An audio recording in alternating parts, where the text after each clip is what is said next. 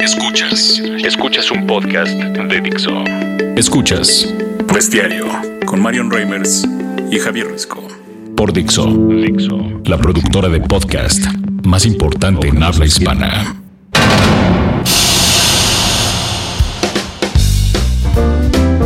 Bestiacillas, qué gusto saludarlos una vez más. Esto es Bestiario a través de Dixo y es eh, hoy un día muy importante para nosotros porque créanme, lo que va a pasar hoy eh, no es frecuente. Eh, nuestro invitado de hoy, yo creo que lleva como tres años huyéndome, pero afortunadamente ya lo tenemos aquí. Javier Risco, ¿cómo estás? ¿Qué tal, Marion? Qué gusto estar otra vez por acá en este bestiario en donde vamos coleccionando bestias de todo tipo. Es una fauna tremenda. Es ¿eh? una fauna tremenda la gente que hemos tenido por acá.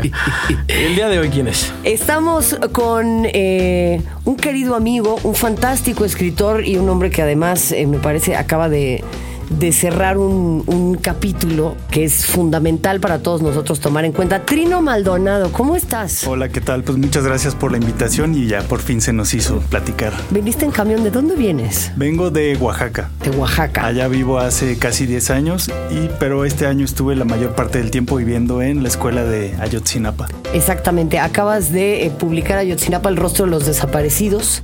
Te fuiste a vivir allá. Las fotos en tu Instagram, además. No sabía que fueras tan buen fotógrafo, ¿eh? Te felicito. Yo creo que la cámara me ayuda mucho. No soy tan buen fotógrafo. Y un Ahora par las de cámaras filtros, hacen- ¿no? Y los filtros y ya está. Ahora cualquiera es fotógrafo. Oye, cuéntame de este proyecto, eh, eh, porque quiero ir directo a la yugular. Creo que tenemos mucho que hablar de, de esto. Me parece que te, te horrorizó, como muchos de nosotros, lo que aconteció. Y según entiendo, querías darle voz a, a la gente que vive en Ayotzinapa. Pues sí, este libro es una, digamos, un reportaje narrativo. Esencialmente es una reconstrucción de los hechos del 26 y 27 de septiembre del año pasado. Y alrededor de esta reconstrucción, que es como una columna vertebral, eh, hay una serie de perfiles. Son la mayoría de los 43 normalistas desaparecidos. Tuve la oportunidad de vivir con sus familias, hablar con los padres, con las novias, con los hijos, porque muchas veces no vemos aparte, muchos de los hijos, las familias, los compañeros, y así fue como fue creciendo eh, este libro. Y mi idea, pues, más que, no sé si darles voz, porque me parece que muy pretencioso de mi parte, sino... eh, ¿Tener un registro? Sí, pero a partir de- del lugar donde sucedían las cosas, no, no una visión externa desde el centro de lo que está pasando, como quedarse en la nebulosa nada más, sino incluso darles voz a ellos literalmente, porque parte de, mi proyecto fue dar talleres de narrativa.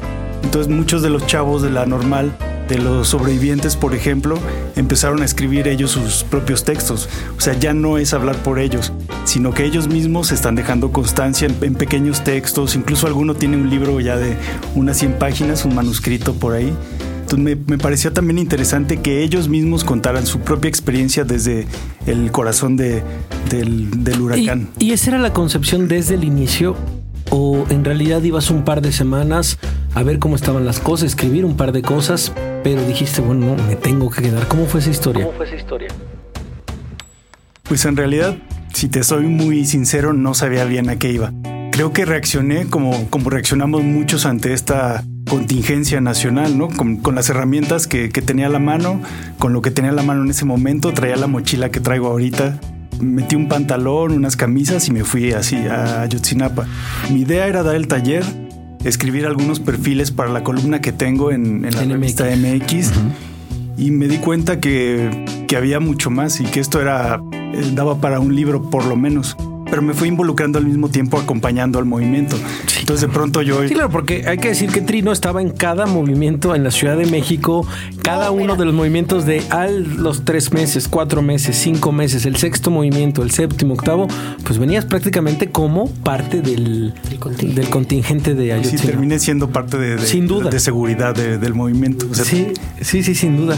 A mí ni me recuerdes eso porque yo pasé unas horas muy angustiada por el señor Maldonado. Porque siempre tienes el otro lado, ¿no? O sea, me, me- me encanta tener amigos valientes y, y- y inteligentes y, y que estén de este lado. Y cuando desapareciste por algunas horas, eh, fue una cuestión eh, difícil, por decirlo menos. ¿Cómo fue? Cuéntanos. Eso fue el 20, la marcha del 20 de noviembre del, del año pasado.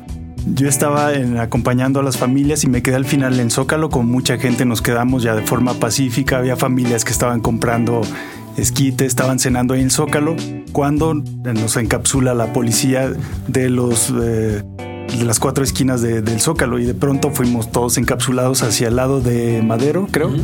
Y pues eh, fueron, fue un rato donde, eh, no sé si se acuerdan que hubo varios arrestos. que, que, iba el presidente viajando a China. Exactamente. E iba en el avión a China cuando sucedió todo lo que, bueno, todo todos los arrestos y el tema también de, la, de cómo quemaron la puerta en Palacio Nacional, etcétera. Vaya, hubo unos disturbios increíbles y lo increíble también era que el presidente iba viajando a China. Este, oye, eh, la verdad es que yo te escuché en una entrevista que tuviste hace mucho tiempo con esta Olivia Cerón, también a través de televisión, en donde decías que el tema de la comida, era un tema también en Ayotzinapa. Eh, la gente empezó a ayudar, la gente empezó a mandar ayuda, como pues nos, nos han dado a entender que es mandar ayuda, que es pues mandar latas de atún, ¿no? ¿Y, que, ¿Y qué pasaba con las latas de atún cuando llegaban allá? Pues para empezar no había abrelatas. Y además las personas que vivían en, las, familiares de, de, los chavos desaparecidos pues son campesinos y no están acostumbrados a, o sea, no, no, comen atún, no es parte de, su dieta. Nunca habían comido atún. no comen pan de caja, no comen pan blanco tampoco. Están muy habituados a la tortilla. Entonces de pronto a nosotros es lo, a lo que me refería un poco que nuestra visión desde el centro, desde las ciudades, muchas veces queremos ayudar, tenemos la voluntad de sumarnos a, para ayudar, pero no sabemos a veces cómo. Y te das cuenta que lo más sencillo es preguntando. O sea, y, decirles qué necesitan, Cómo, se sienten. Y poca gente de veras se anima a dar como ese pasito que es muy sencillo, pero genera mucha empatía y te das cuenta que los familiares lo, lo aprecian mucho, lo agradecen mucho. Y en cuanto tú preguntas nada más qué necesitas, ellos te van a decir tal, tal cosa. Y es mucho más fácil pues ayudar, ¿no? Y apoyar. Claro. Pero, pero sí es un tema lo de la Es un tema la comida, digo, y también lo estaba platicando ahorita un poco antes de entrar, que pues yo tuve el menú, porque lo veo y le digo, oye, aparte bajaste como 10, 15 kilos, o sea, de verdad estar. Y me dice, pues es que pues comía lo que todos comían, lo que, o sea, vaya, oye, pues alcanza para arroz, frijol y, dale, o sea, el punto, nada más. Entonces, también increíble el tema, por supuesto, de la comida. Es que hacia, hacia eso apuntado un poco mi pregunta y es eh, fantástico poder hablar con alguien como tú, Trino, porque uno ve las imágenes en la televisión, uno cree que sabe de todo, todos opinamos sobre lo que pasó en, en, aquel momento y sobre lo que sigue aconteciendo, pero en realidad, pues vivirlo de cerca es otra cosa. Cuéntame primero, ¿cómo, cómo es un día normal en, en la normal de Ayotzinapa? O sea, ¿cómo, ¿cuál era tu rutina? ¿Cuál era tu rutina? Bueno, hay que saber que, que la normal tiene un año en paro, más de un año. Los chavos decidieron, el comité decidió eh, no tener clases hasta que reaparecieran sus 43 compañeros. Y están recibiendo como capacitación especial, entregan trabajos especiales para seguir con lo académico pero la escuela está en paro, entonces está viviendo una situación excepcional porque muchos de los padres de, los desaparecidos no son de Tixla, del municipio, y se mudaron a vivir a la normal. Entonces hay aulas completas donde vivíamos gente que, que vamos a apoyar el movimiento que se adaptaron como, como cuartos. Entonces, todos los padres, por ejemplo, viven en un edificio completo de salones para dar clases, con colchonetas en el suelo, con armarios ahí improvisados, sus cosas en el suelo, las pocas pertenencias que tienen. Entonces es una situación muy excepcional, ¿no? Y pues lo demás, eh, no sé, en la mañana te levantas, hay animales por ahí, las yeguas se bajan a comer los víveres, los perros andan todo el día por ahí, están los animales que están atrás en las tierras. Entonces vivir en el campo es una vida de, campo. A las 5 de la mañana la gente ya está despierta para, para trabajar y alrededor de la normal hay muchas tierras de campesinos que a los que apoyan mucho los chavos de la normal, ellos van, les dicen tíos incluso.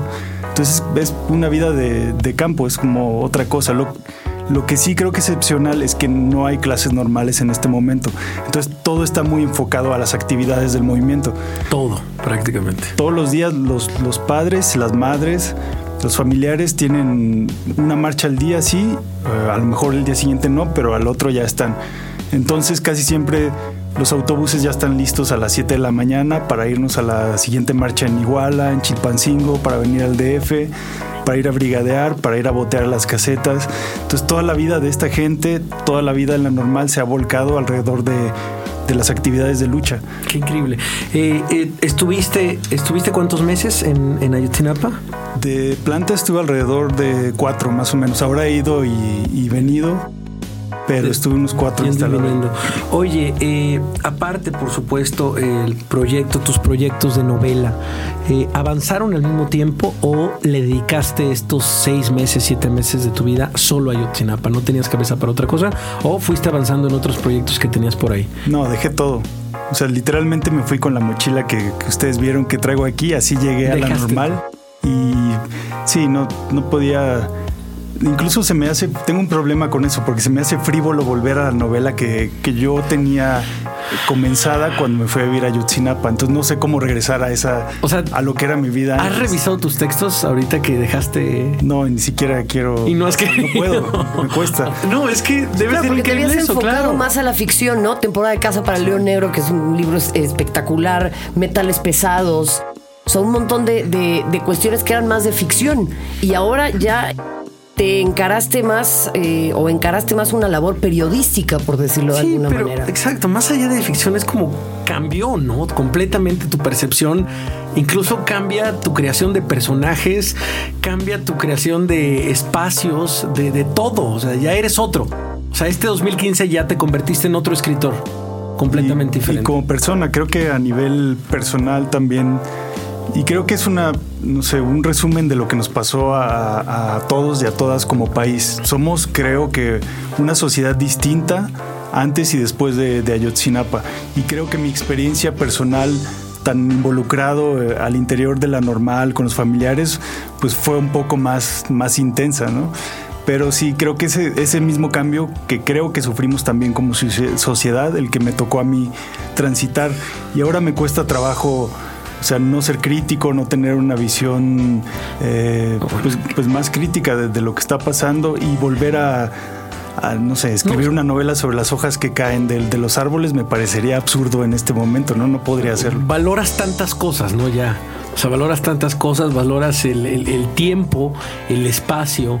Eh, me decían varios, varios compañeros que fueron a Ayotzinapa y me decían, es que es súper complicado, dice, dormir. O sea, tratar de llegar a Ayotzinapa es complicado. O sea, no puedes entrar en una dinámica. Dice, la mayoría de los reporteros lo que hacen es quedarse en una población mucho mayor y viajar, estar ahí 10 horas y regresar otra vez. Pero dice, quedarse es, es complejo. No es, o sea, es totalmente distinto a todo lo que puedas imaginar en una ciudad. O sea, en un pueblo, no es un pueblo incluso, dices, es otra cosa. Es, un microcosmos. Sí. Es un internado, es vivir en un internado.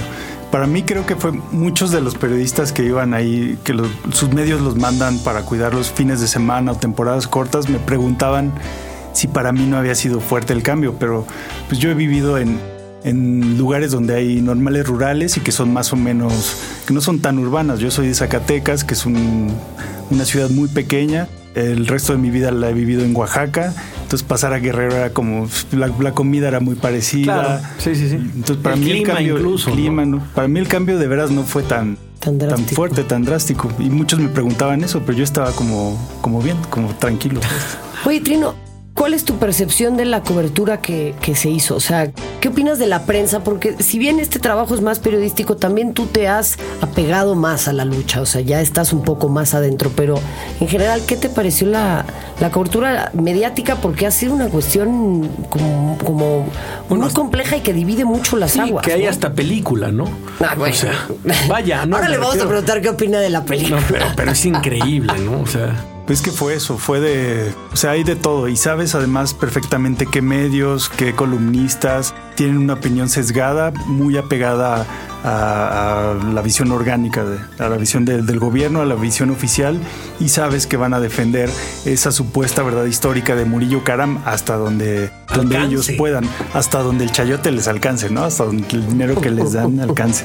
Pero también creo que es válido eh, expresar todas las opiniones. A, mí no me gustaría censurar o que alguien censurara mi libro solo por no compartir la misma visión. Creo que también es sano que haya todo este abanico de opiniones, pero también sabemos muy claramente que, que hay libros, películas, artículos que tienen que están muy sesgados y que van a defender a ultranza la postura oficial del gobierno Pero así, así como eso, también sabemos que hay gente que ha estado reporteando, trabajando más cerca de las familias, que tiene una visión como más abierta y más crítica. Entonces uno como lector o como telespectador o como escucha de radio se va dando cuenta en, qué personas o qué medios puedes ir confiando y en qué otros sabes que pues no hay, no hay que, ni que oírlos. Oye, amigos y familia, amigos y familia, te fuiste cuatro meses eh, y, vas y vienes y regresas. Eh, ¿Qué te dice tu familia, tu gente cercana? Oye, ya vente para acá, descansa un poco, vaya. ¿Qué es lo que, cuáles son los comentarios que, que te encontraste? Es que mi familia es de profesores. Por ejemplo, mi, mi, tía que acaba de fallecer, mi tía más cercana era maestra de primaria, ella me enseñó a leer y a escribir. Mi madre es, profesora, tengo tíos maestros. Entonces también por ese lado para mí era como ese mundo de las normales era más o menos cercano, ¿no? No, creo que no, no me dijeron nada, pero creo que en el fondo estaban asustados como todo mundo que, que, se entera por fuera del, de lo que está pasando allá. Pero creo que también al mismo tiempo gané 43 familias en, Ayotzinapa. Acabo de pasar mi cumpleaños con la familia de, de Yosivani Guerrero, por ejemplo, que son de mis familias que, más quiero. Fue el cumpleaños de la sobrina Yosivani, que cumple años el mismo día que yo, y me compartieron el pastel, por ejemplo. Entonces por WhatsApp todas las familias todo el tiempo estamos chateando con los chavos del, con los varios de los sobrevivientes también. Cuando regreso, pues ya me da gusto ver amigos. Sí. O sea, sí hiciste amigos en este 2015. Sí, y creo que me llevé una de las lecciones más, creo que es la lección más importante de vida que he tenido yo. Independientemente de, del libro, de lo, de mi trabajo, creo que a nivel personal también es como un parteaguas para mí como, como ser humano. ¿Podrá Ayotzinapa algún día volver a la normalidad? a la normalidad? Espero que sí, porque eso sería lo ideal, que Ayotzinapa esté funcionando como se debe, eh, formando profesores rurales que vayan a, enseñar a, niños de, la comunidad de Guerrero, a zonas rurales. Eso sería lo ideal, que dejaran a Ayotzinapa eh, funcionar como normalmente. Porque si se dan cuenta, es, es la única demanda que Ayotzinapa ha tenido en los últimos años. Su lucha ha sido porque mantengan la matrícula de 140 alumnos al año. Ellos no piden más, ni siquiera que la aumenten o que les aumenten el presupuesto. Ellos quieren que respeten su matrícula y fue por eso que empezaron a haber conflictos con el anterior gobernador, con, con Aguirre si, si recuerdan, en el 2011 hubo eh, dos asesinatos de dos alumnos de Yotzinapa. Fue por eso, ellos demandaban nada más que mantuvieran su matrícula, que dejaran entrar a los 140 al año. Y eso para nosotros sería lo ideal también, que dejaran que Ayotzinapa funcionara normalmente. Perdón, rápido, Risco, ¿te han amenazado? ¿Sientes eh, temor a que vaya a haber represalias? ¿Te han pues me pasaron cosas, me pasaron cosas raras también es ingenuo pensar que, no hay movimientos que no estén infiltrados por el gobierno. Sí hay gente que está infiltrada y que tienen maneras sutiles de hacerte entender que... Que no va por ahí. Que ya, o que ya saben que estás ahí metido y que, que tengas cuidado.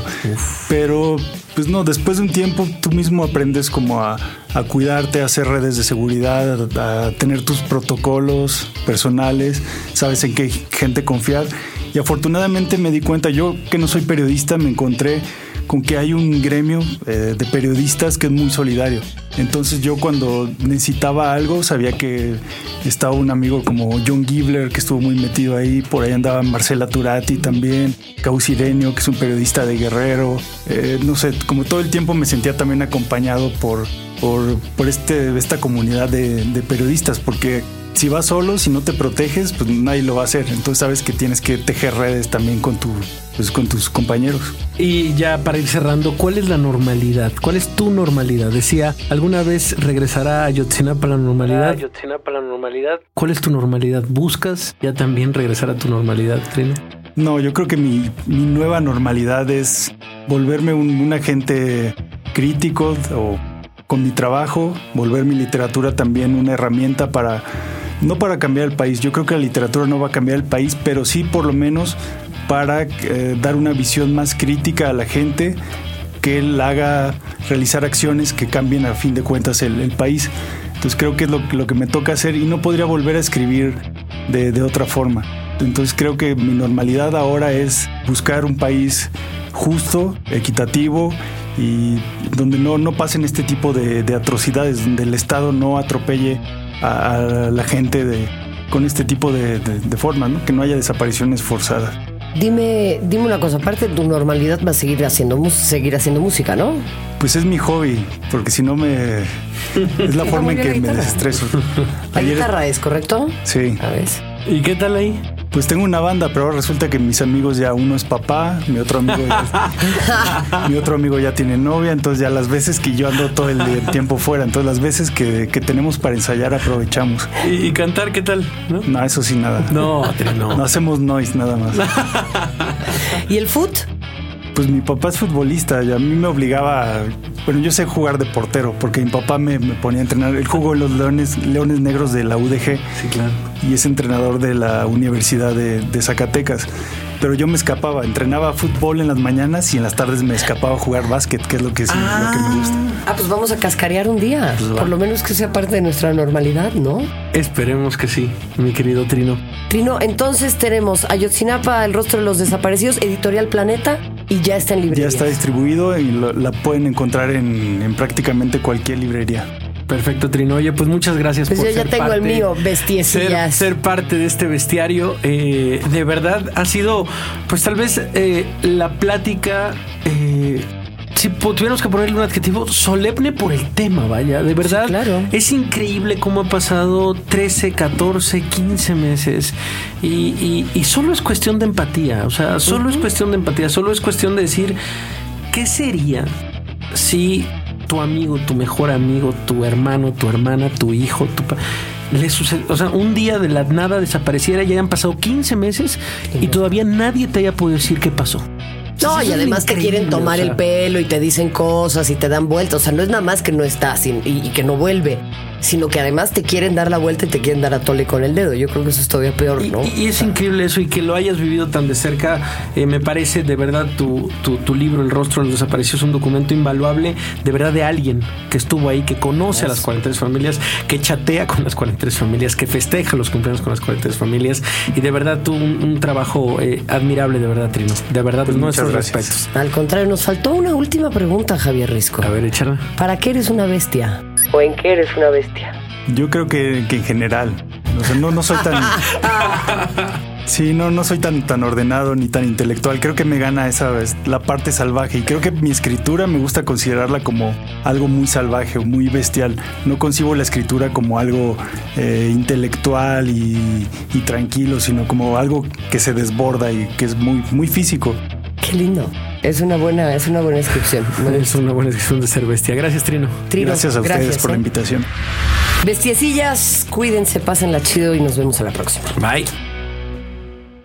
Dixo presentó Bestiario con Marion Reimers y Javier Risco. El diseño de audio de esta producción estuvo a cargo de Aldo Ruiz.